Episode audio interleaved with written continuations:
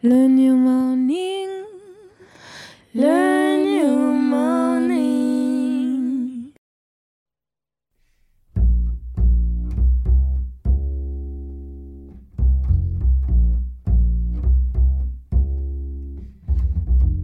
Soundcheck. JP Mano.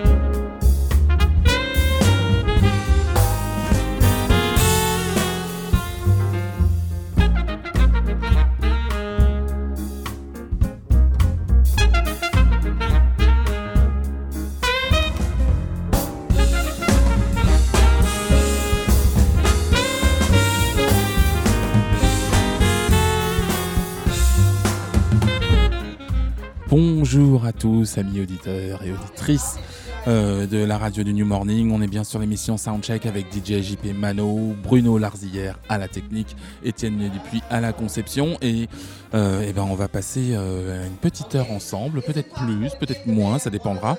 En tout cas, on va euh, essayer de, se faire un, grand plaisir musical avec un petit voyage qui nous permet de découvrir l'artiste de ce soir, qui est une artiste avec une, carrière euh, pléthorique, euh, qui va euh, de l'acting au chant bien évidemment, à la danse, et puis aussi elle a aussi une, radio, une télévision pardon, spécialisée pour la cuisine. Donc autant vous dire que on est on est gâté avec euh, Marva King, qui depuis un peu plus de 30 ans maintenant euh, nous régale à travers euh, à travers son évolution musicale, qui passe de qui est passé de la soul au disco funk, et puis ensuite une, une incartade dans le monde merveilleux de Minneapolis et de Prince, dont elle a fait partie. Elle a fait partie des New Power Generation. Et puis, et puis ensuite, il y a eu cette période si spécifique de la, de la néo soul. Et puis maintenant elle revient à ses premières amours avec monsieur Jesse Johnson euh, aux manettes. Et ça donne euh, le funk euh, comme, comme on aime. Alors dans un premier temps ce que je vais faire c'est que je vais vous laisser en musique, bien évidemment, vous l'entendez la dernière mois, pendant, pendant les, vous êtes en plein dans les backsta- ba- backstage et en plein dans le soundcheck, mais on va s'écouter quand même Love Will Conquer, qui est un morceau qu'elle a eu l'honneur de faire avec Monsieur Lionel Richie.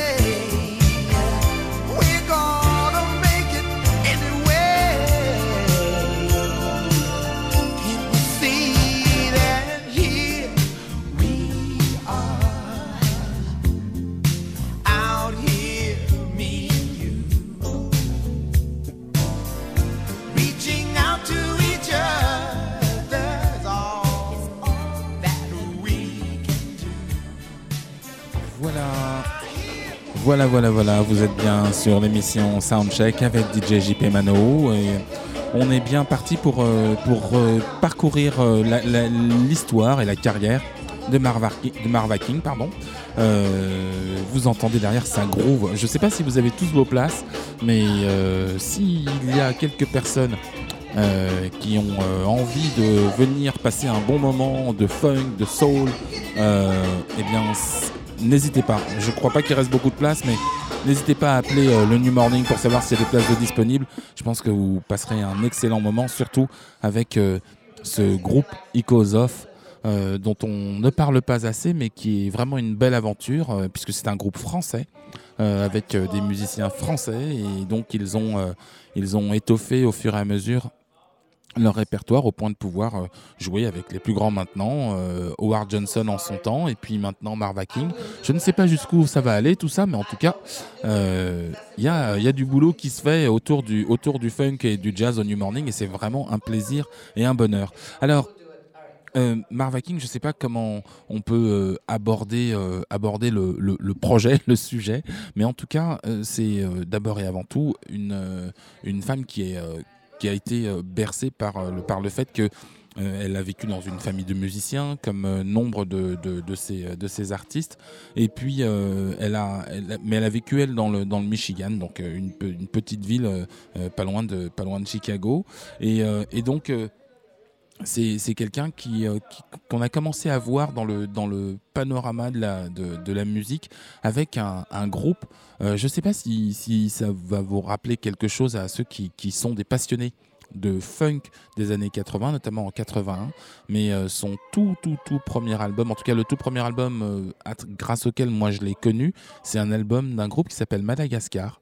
Euh, avec une, euh, il y avait une, c'était une pochette dans les tons noirs avec une, jolie fleur euh, dans les tons orange. Alors pour tous les botanistes, eh vous aurez, vous saurez exactement quelle fleur c'est si vous allez regarder sur internet la pochette. Mais voilà, c'est comme ça que moi j'ai fait sa découverte donc en 1981. Elle avait déjà fait quelques, petites choses en parallèle, notamment un morceau d'elle qui s'appelle Feels Right, qu'on va écouter tout de suite, de Marva King.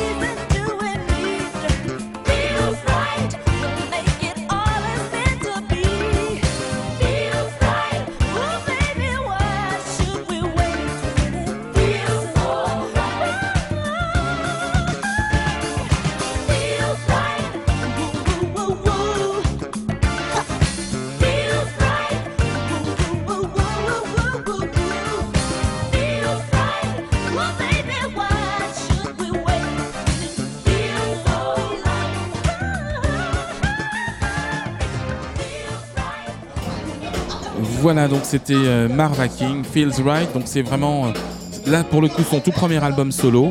Euh, et comme je, le, comme je vous le disais, c'est sorti conjointement avec un album dans lequel figure une pléthore d'artistes, mais de, de, très grande qualité, puisqu'on va retrouver dans cet album et Gerald Albright et Paulino da Costa et donc Marva King et cet album donc de Madagascar qui n'a été qui, n'a fait euh, l'objet que d'un seul, euh, seul opus et euh, à, un titre qui avait retenu mon attention moi à l'époque, et bon sans mauvais jeu de mots, qui s'appelle Pay Attention et c'est de 1981.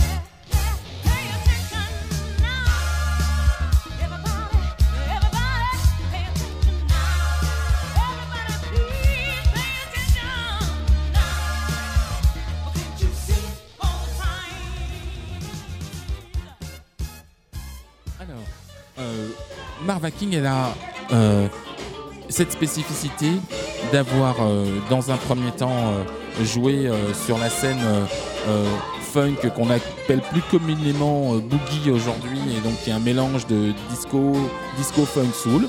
Et puis, et puis ensuite, elle, a, elle a monté un, groupe qui s'appelle Answered Question avec, avec un monsieur qui s'appelle Jay Morris et qui qui, était euh, vraiment euh, au tout début des années 90 un, groupe qui euh, s'inspirait profondément de ce qui a été un, courant musical important dans, dans, la, musique afro-américaine. Et ce courant s'appelle le New Jack Swing. Alors le New Jack Swing, qu'est-ce que c'est?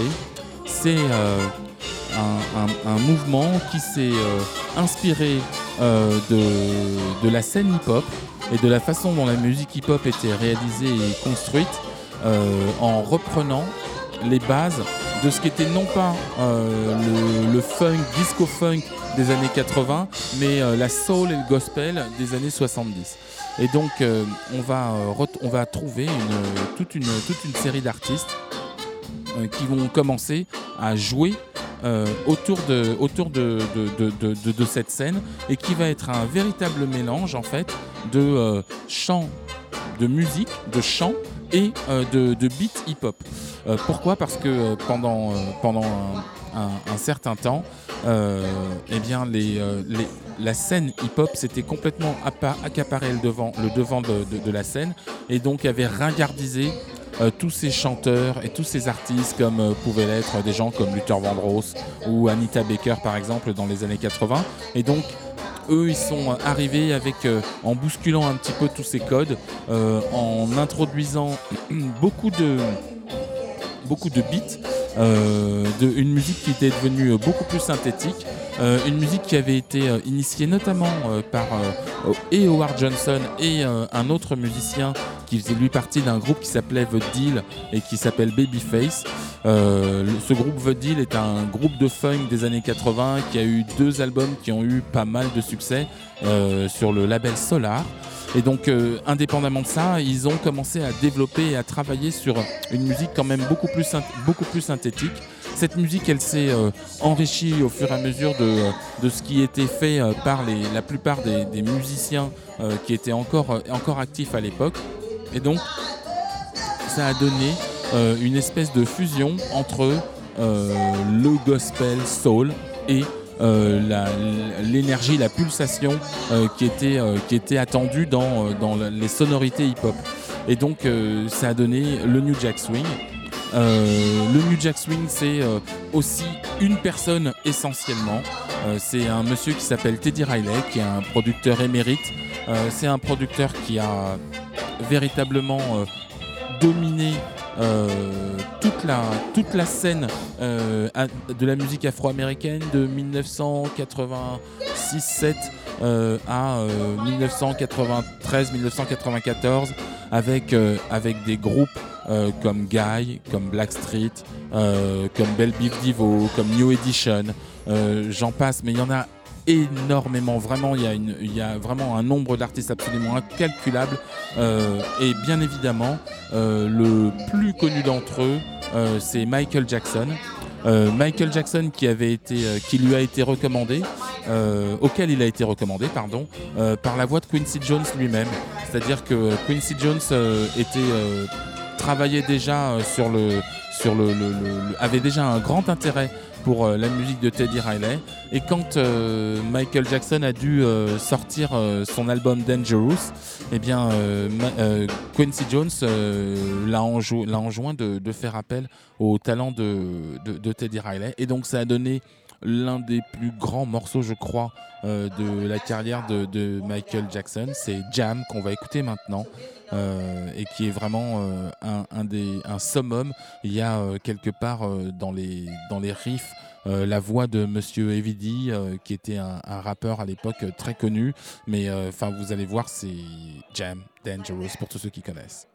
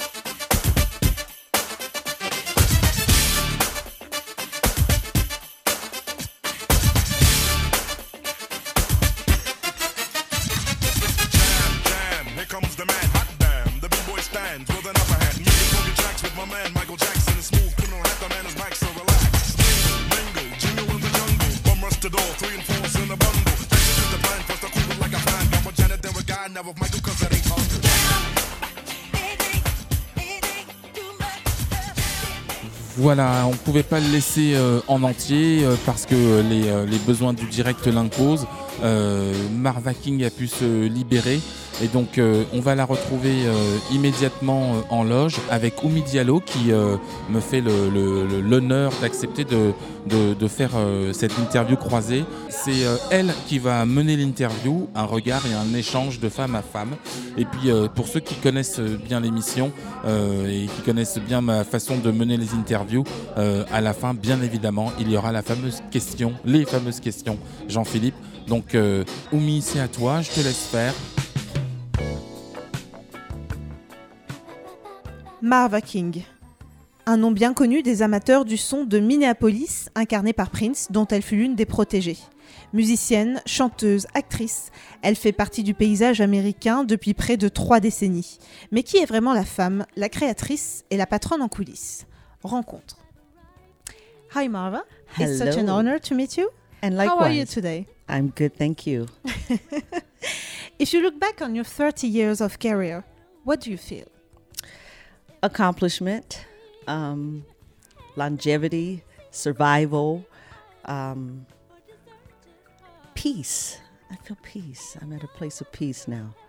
Control. I feel like Janet Jackson. Control. Yeah. Are you satisfied of your achievement? Yes. There's so much more to accomplish, and I actually feel like I'm really just getting started, believe it or not. Was it a hard journey? Um, in some ways, yes, and in some ways, no. Um, I've uh, had it's been quite a journey.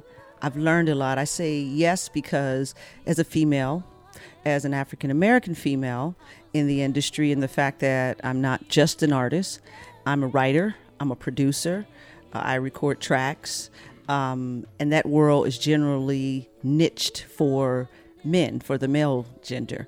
And so I've had a lot of challenges, and um, I, I've overcome them, and I still have been able to accomplish. So I really feel sense of pride, you know, and accomplishment in that I've overcome all these barriers that usually get in most females' way, and they usually quit. I, I've talked to many of them. I mentor many of them from different parts of the world, and say, "How do I deal with this?" or "How have you overcome this?" or "How you know?" Because it's not a new story; it's it's an old story. So you know, and then the world is starting to open up because there's so many of us study kicking in doors and kicking down doors and breaking the barriers. So you know, so it, I I feel like I'm a part of that movement. So um, yeah, so I I- feel really good about that part. Um, there are other things I've learned so much about the industry, you know, in itself, behind the scenes. Um, I've done consulting. I've been asked to run um, labels. Prince asked me to run his label. Prince asked me to manage him. Um, Lionel Richie asked me to run a label for him. Um, uh, Universal, I was offered a job to work as an executive at Universal. Of course, I turned all of them down. My friends upset. They, they were very upset with me. Lionel Why? didn't speak to me for two years. Um, I think he expected me to say yes for sure. He said, you know, I will pay you really, really well. I would have paid, made way more money working with him than being an artist, actually. Um, it was a lovely location, but I chose not to do it. I still stayed on this crazy artistic journey that I love. This is my true passion. I do those things out of a need, out of necessity, because it's mandatory that you, you know, be able to understand the business or have someone that you can truly trust to run the business for you and that car that comes few far and something in between but um, i said no uh, prince was not happy as well but um, it's okay you know I, I pass my information on i work as a freelance uh, advisor and consultant for people in the industry, either launching labels or artists, or you know, I, I just do that. I, I like my freedom. I'm a free bird. That's just who I am. okay. So you were born in Flint, Michigan.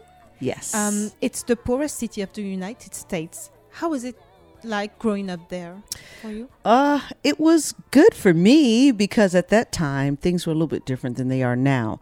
Um, there probably was some water issues, but they were very little um, at that time. The factories were still going.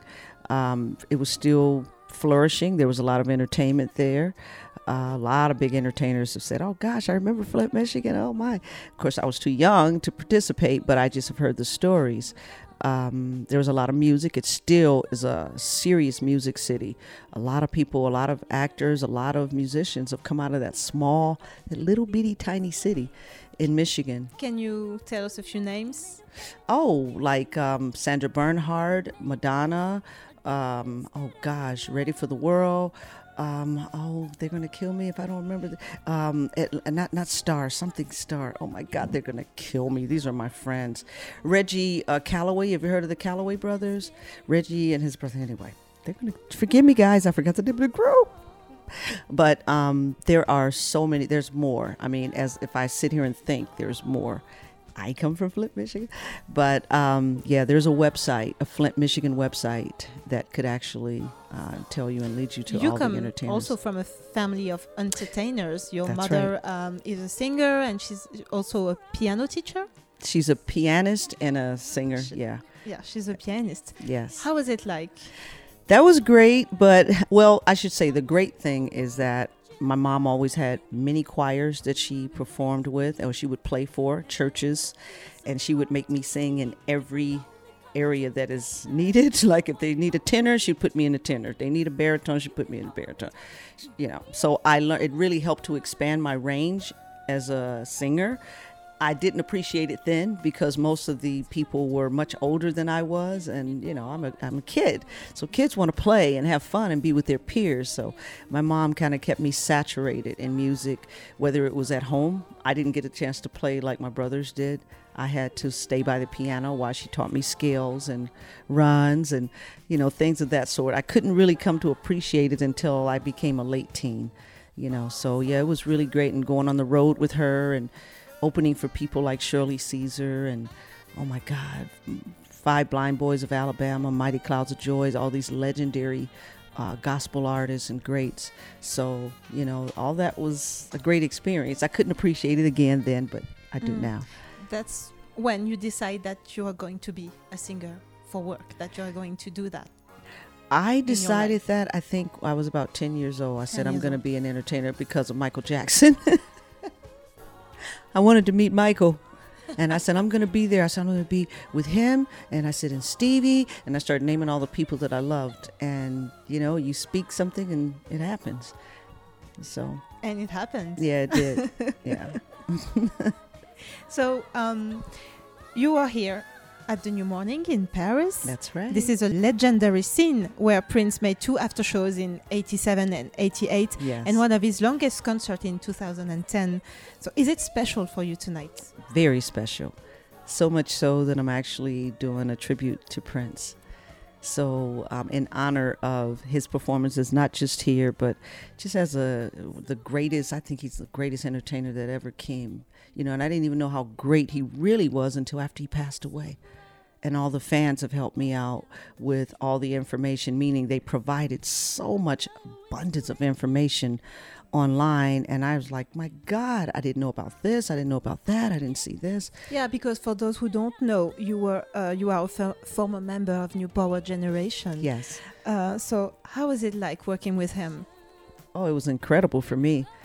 He taught me how to be a real performer on stage.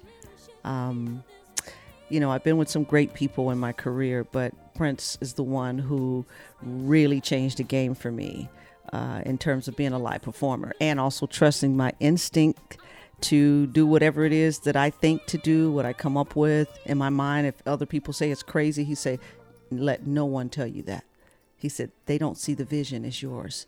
So we used to talk a lot. You know, I miss those conversations, but he encouraged me to go forward. So If you think about him, about um, a word that he said to you or a story, a special story, mhm. what comes to your mind? Oh, you know, I love humor and comedy so much that I think of the funny stories first. I mean, that's a good place for me with him.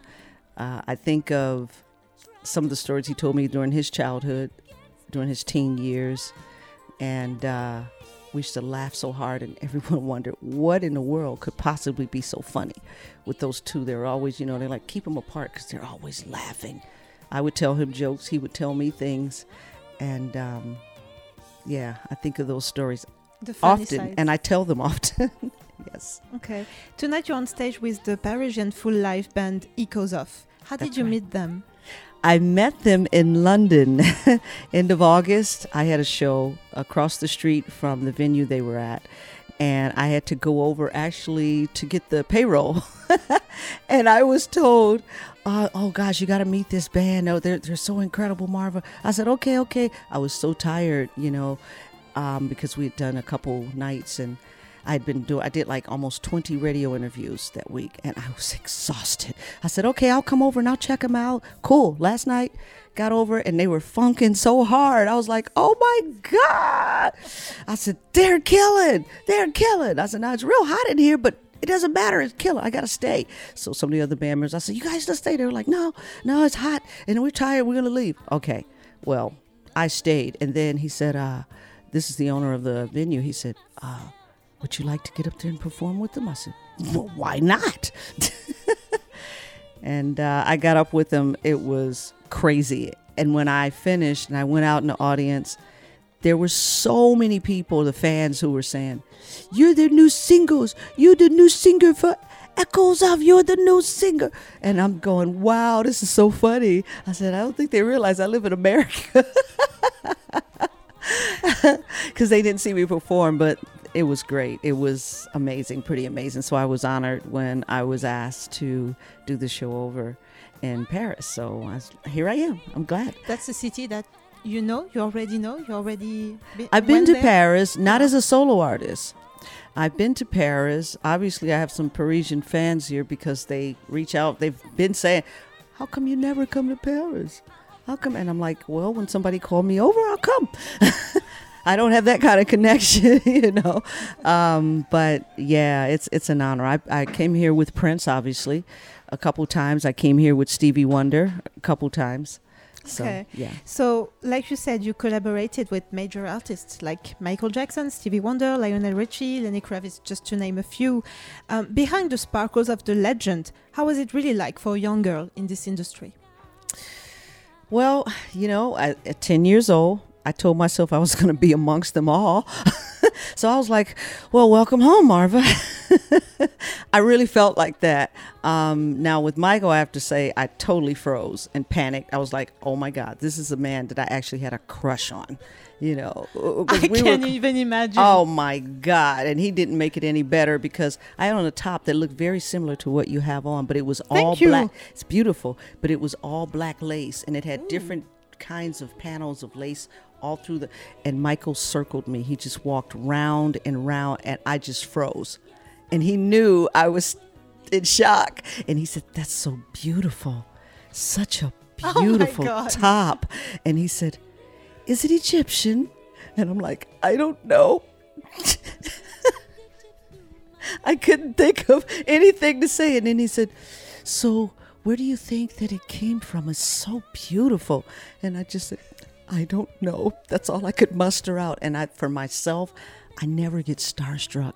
And I said, I can't say anything else. And I'm like, Marva, say something else, please. I couldn't. And he almost burst out laughing because he was like, she's in shock and he kept touching the lace on my arm and, and i'm like oh my god so that was great that was just such an experience and of course he and i end up becoming good friends and getting to know each other really well but that was like a moment that i could obviously never forget yeah but it was great all of them stevie it was great to meet that legend because i had spoken four months before that reading Deniece Williams' story about how she met Stevie. And I said, wow, I wish that could happen to me. I was in college then in Los Angeles and lonely, very broke, and, you know, not much money around. But I said, I see myself doing this, but I don't know how. Four months later, somebody came and asked me to audition for him. Okay. Um, so, as a woman, you said earlier when we started, uh, do you have a Me Too story? Or Oh, gosh, we don't want to go there. really? I probably have about 500 or more. Wow. I probably have at least that. Um, the story of my career. I'm actually documenting my whole entire life. Uh, in a book. I've already Okay. been told by two people who've come who knew me from nowhere said that's going to be the biggest thing you ever do.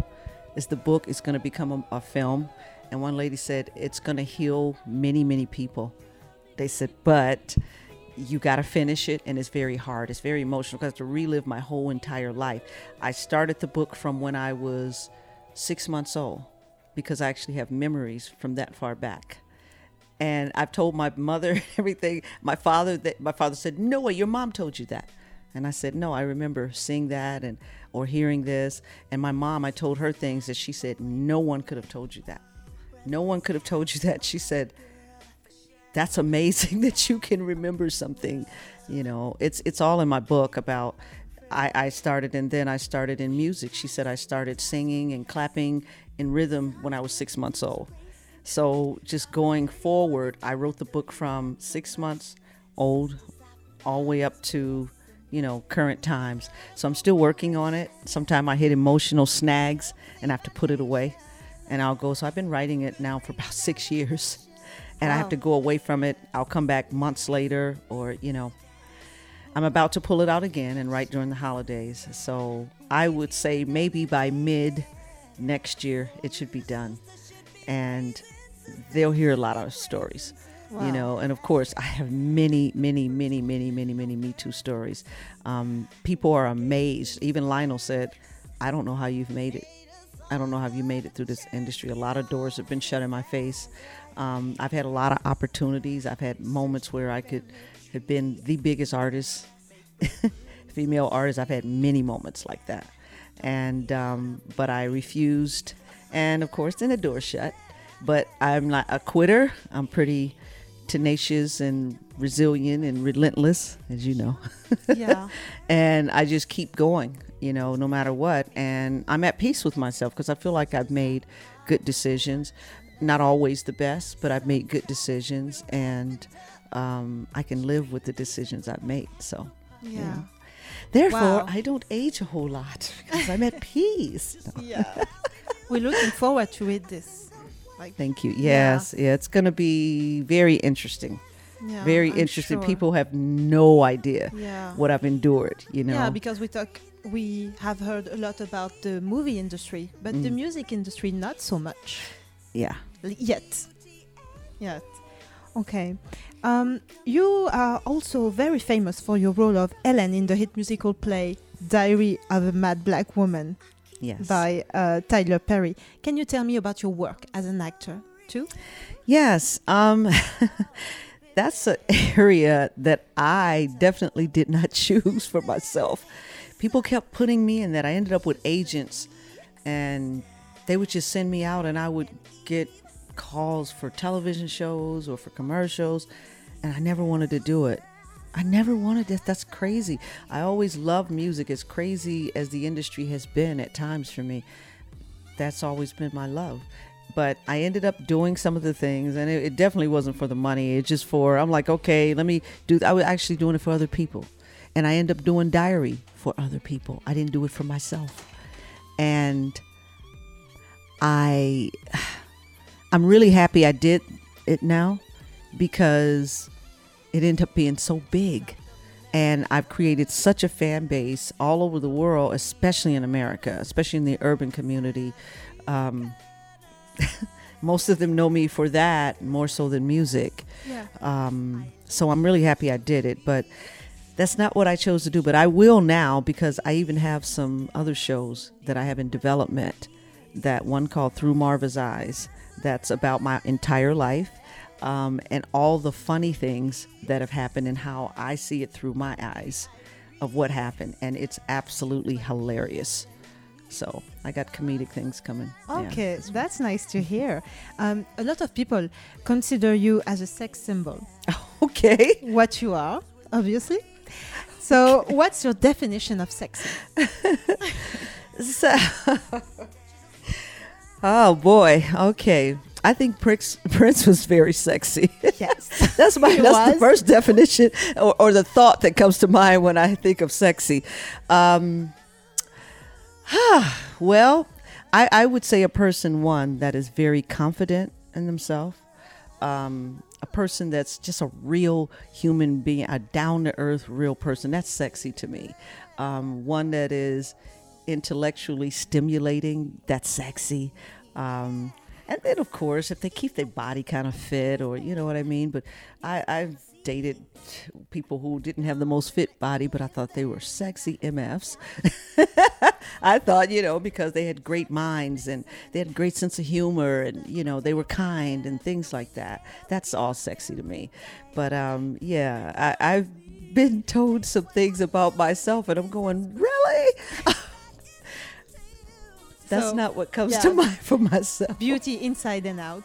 Beauty inside and out is definitely sexy. Okay. You have your own label. Yes, I do. You have your own cooking show. yes. So, as a boss, what's more important to you? What's more important? Yeah, in your business. Well, one, that I love what I do.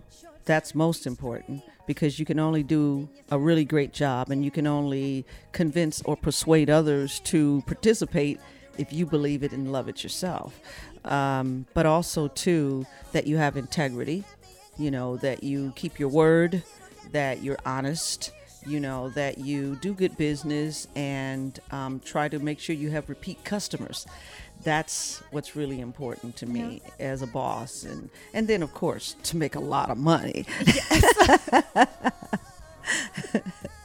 And um, as far as the people um, around you, Mm-hmm. your um, colleagues, uh, are you very bossy or very cool? You know, I think I'm very bossy, you're very bossy. yeah, but I try to do it with some finesse. But I'm I'm I'm very I am very bossy. I do have all people I think that have visions and that are visionaries. They're all bossy. I haven't met one that have not been. They all have their own methods by which they show their bossiness. You know, Stevie's bossy, but he makes humor and he's just very low keyed. He is, oh my God, it's so zen uh, the way Stevie, but he has his own control. Um, Prince had his control and he ruled more with an iron fist. Um, and it, but he had a lot of respect for those that he knew had integrity and that were hard workers and just were not full of it. And then he had regard because my relationship with him was really great. And most people said, wow, who had been around him for years, they said, we've not seen him like that with anybody. And that I said, wow, Morris Hayes. He used to tell me, he said, I've what I've seen with you, I've never seen with him. And I said, wow, that's How do you explain that? amazing. How do I explain it? Yeah. Well, you know what? Me, I'm just who I am. Anybody that know me, I am just who I am. It's nothing. No, I'm pretty transparent, and um, it doesn't matter how big an artist is or how wealthy someone is. That doesn't cause me to treat them any different than I would treat someone who is unemployed or you know what I mean. Um, it's I, I don't see any difference. I, I treat human beings like human beings, and um, so they always love the fact that I treated them like real people. If Prince upset me about something, I would say, "We need to talk," and I'll take him in a room, and it, he would look like a little kid, like, "Oh my." Mommy's about to get me, and the whole crew would go like, "Yes, Marvin, get him! Yes, yes, yes!" Because none of them ever had the nerve. But I started my relationship with him like that, and that's how it was. So he respected me, and he knew I would never come to him with anything that was unreasonable. I'm going to deal with logic, facts, and so, you know. So, he yeah. trusted you. Yeah, he trusted me. Marva, if you could turn back the hands of times, mm-hmm. what would today's Marva say to yesterday's Marva? Marva's what? I'm sorry. Today's Marva, what you are today, Yes. what would you say to the yesterday's Marva? Oh, wow. Yesterday's Marva. uh, Don't trust everybody who say they are what they are. Don't be so trusting. Check things out. Do your research first. Because the Marva who trusted so much, I was led in many different directions until I took control of myself again. So that was the young Marva, the teenage Marva who entered the industry um, the early 20s Marva. um, so that's that's about it. Other than that, I would just say uh, you shouldn't have got married so fast. No, Are you married? no, not now. Not now. no, no. But I, I, yeah, I got married very quickly. Okay. and what would yesterday's Marva, the girl that you used to be, would say to you, to the new Marva? Drink more water, Marva. I mean, you look fantastic. Thank you. Despite that's God's grace and I think good genes and, and then I, I, I take good care of myself. I, Yeah, studied can tell. holistic healing and all that kind of stuff many years back. So yeah. Okay. Thank you so much, Marva. Thank you. we can wait so to much. see you perform. All right. Thank you so thank much. you so much for interviewing me. Marva King, merci infiniment. On vous laisse vous préparer. En attendant le concert de ce soir, nous allons continuer à explorer votre univers musical en compagnie de JP Mano. Et merci à toi, Omi, pour euh, ce- cette magnifique interview. Alors, vous, vous pouvez voir aussi que c'est une, euh, une femme avec une, une carrière riche, dense, avec euh, beaucoup de remises en question. Et c'était surtout ce que je voulais montrer aujourd'hui, c'est que euh, une femme qui a pris son envol euh, au tout début des années 80 est là encore, près de 40 ans après. Euh, en ayant suivi euh, toutes les évolutions de la musique, mais euh, en ayant aussi bien sûr euh, accepté d'être remise en cause par les nouveaux courants, euh, pour peu que ça lui parlait et pour peu qu'elle y trouvait un, champ d'expression qui était propre, qui était propre à elle et qui lui ressemblait. Alors euh, ça veut dire qu'elle est passée, euh, du, comme on l'a dit, du funk au new jack, c'est ce qu'on a montré, puis après à la new soul et notamment avec avec un album qui est sorti qui s'appelait Soul Sista et qui, qui avec des titres par exemple comme, comme Every Night et donc ça, ça a donné voilà c'est ce qu'on entend là juste derrière et ça, a donné la, possibilité à son style si particulier de continuer à exister puisque il y avait toujours ce cette euh, force euh, de la soul et du funk, mais euh, qui pouvait aussi s'agrémenter de tous les courants musicaux qui ont pu arriver au fur et à mesure. Et donc bien évidemment, euh, la New Soul telle qu'elle a été euh, pensée par des groupes comme les Roots ou comme, comme euh, par des artistes comme D'Angelo euh, ne pouvait pas se, se trouvait forcément incontournable pour, pour une artiste comme, comme, comme Marva King. Et c'est vraiment un grand plaisir euh, d'avoir eu, euh, euh, de savoir que moi par exemple j'ai pu jouer en 1980 euh, dans certaines soirées ces disques. Et puis euh, ensuite, sans forcément le savoir, parce que euh, elle a vraiment été à des endroits où on l'attendait pas. Euh, notamment, je parlais de ce, groupe là, Answered Question. C'est un album euh, que j'ai que j'ai eu parce que il y avait des morceaux de soul très forts, mais qui a pas marqué qui a pas marqué l'histoire de la musique. Et puis ensuite, euh, eh ben, quand elle est revenue sur la scène, mais sur la scène New Soul, elle est revenue en plus sur un label anglais qui s'appelle Expansion. Et donc du coup, euh, j'ai pas du tout fait le lien. Euh, c'est que quand je me suis penché sur, euh, sur sa carrière et sur tout ce qu'elle avait fait pour pouvoir faire cette émission, que j'ai reconnecté, que les neurones se sont enfin touchés et que je me suis dit, ah, mais c'est la même personne. Et au milieu de tout ça, bah, bien évidemment, elle a fait un, un sacré détour euh, par, euh, par le- la musique et la magie de Prince et des New Power Generation euh, qui, qui a vraiment enflammé et les dance floors et, et aussi les salles de concert dont, dont le New Morning fait partie puisque c'est quand même ici que, que je crois Prince a fait son plus long et plus l'un des plus beaux concerts parce qu'il y en a eu tellement, tellement auxquels on n'a pas assisté que du coup on on n'a pas la jauge mais en tout cas pour ceux qui étaient au New Morning eh ben on avait vu un, sacré sacré concert. Euh, il y en a eu euh, en 87 en 88 et puis euh, et puis dans les années 2000 et c'était ça ça avait envoyé très très lourd. Donc voilà donc tout ça pour dire que Marva King est ce, type d'artiste qui euh, accepte d'avoir plusieurs casquettes, non pas par opportunisme, mais parce que euh, euh, parfois les choix, les choix qui sont faits artistiquement ne sont pas forcément les plus faciles, et donc du coup pour continuer d'exister, il faut pouvoir avoir la liberté, et cette liberté, eh bien, elle se, elle se, elle se sy- symbolise dans la capacité à faire plusieurs choses différentes avec le même talent ou le même bonheur. Et ça, c'est ça, c'est vraiment quelque chose qui est extrêmement intéressant, extrêmement touchant. Alors, une fois que, que Marva King va avoir fait le tour de, cette scène New Soul et de, de cette, de cette expérience, il va y avoir, elle va être, elle va embrasser aussi la, carrière d'actrice et ça, Oumi et elle en ont très bien parlé. C'est pas, c'est pas de mon ressort, mais par contre ensuite elle va revenir à ses premières amours, au funk. Et donc elle va retrouver euh, celui qui a été pendant quelques temps un paria, mais qui malgré tout, et là on, arrive aussi à, boucler la boucle, euh, Jesse Johnson, donc qui était euh, guitariste du groupe The Time, qui pour moi, et là c'est à mon humble avis, fait partie de ces artistes qui ont très positivement influencé la carrière de Prince la façon dont euh, euh, Prince a pu euh, aborder le jeu de la guitare, parce que c'est pour moi une véritable légende de, la guitare funk, funk soul rock. Jesse Johnson, c'est vraiment un monstre. D'ailleurs, je je fais un, big up à mon ami euh, Marco Ballarin. Je ne sais pas s'il écoute, mais en tout cas, s'il écoute, il se reconnaîtra. On a, vraiment écouté, tordu euh, euh, et, écouté les, solos et les, riffs de guitare de, Jesse Johnson, notamment à la rythmique plus qu'au lead.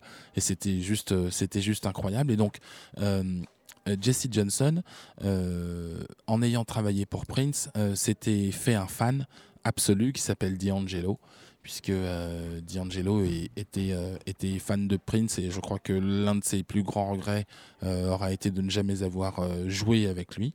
Mais par contre, pour son nouvel album qui s'appelle The Black Messiah, il a repris, il a recontacté Jesse Johnson et Jesse Johnson a joué pour lui et fait l'ensemble de sa tournée. Et du coup, Jesse Johnson qui avait traversé une vraie, vraie, vraie euh, traversée du désert et qui avait eu euh, les, pires soucis, eh a pu se remettre en selle. Et donc, euh, ça a aussi permis à des, à des artistes comme Marva King de reprendre contact contact avec lui et donc de pouvoir relancer les productions de Jesse Johnson et donc retrouver ce son qui est aux frontières du P-Funk, du funk, du son de Prince de Minneapolis, et puis cette euh, approche rythmique de la guitare qui est euh, si particulière à ce monsieur. On va donc euh, se quitter avec un morceau de Marva King qui s'appelle Cosmic Girl, qui est tiré du projet Vat Part et qui vraiment synthétise la boucle qui aura été bouclé au cours de cette émission avec euh, bah, la carrière de, cet artiste. Je vous souhaite de le, de le déguster comme un café, café moule. Voilà. C'est un café moule, c'est excellent. Alors bien évidemment, je, garde le, micro, mais je voudrais euh, quand même euh, remercier Monsieur Bruno Larzière à la technique. Étienne Dupuis qui va d'ailleurs faire la première partie et l'ouverture du, du, du, concert de Marva King et puis euh, Oumi qui a été euh, ma partenaire euh, de, de, ce soir et qui m'a permis de réaliser l'interview de, Marva King telle qu'elle a été. Merci beaucoup. Vous étiez bien sur l'émission Soundcheck avec DJ JP Mano. À bientôt. Bye bye.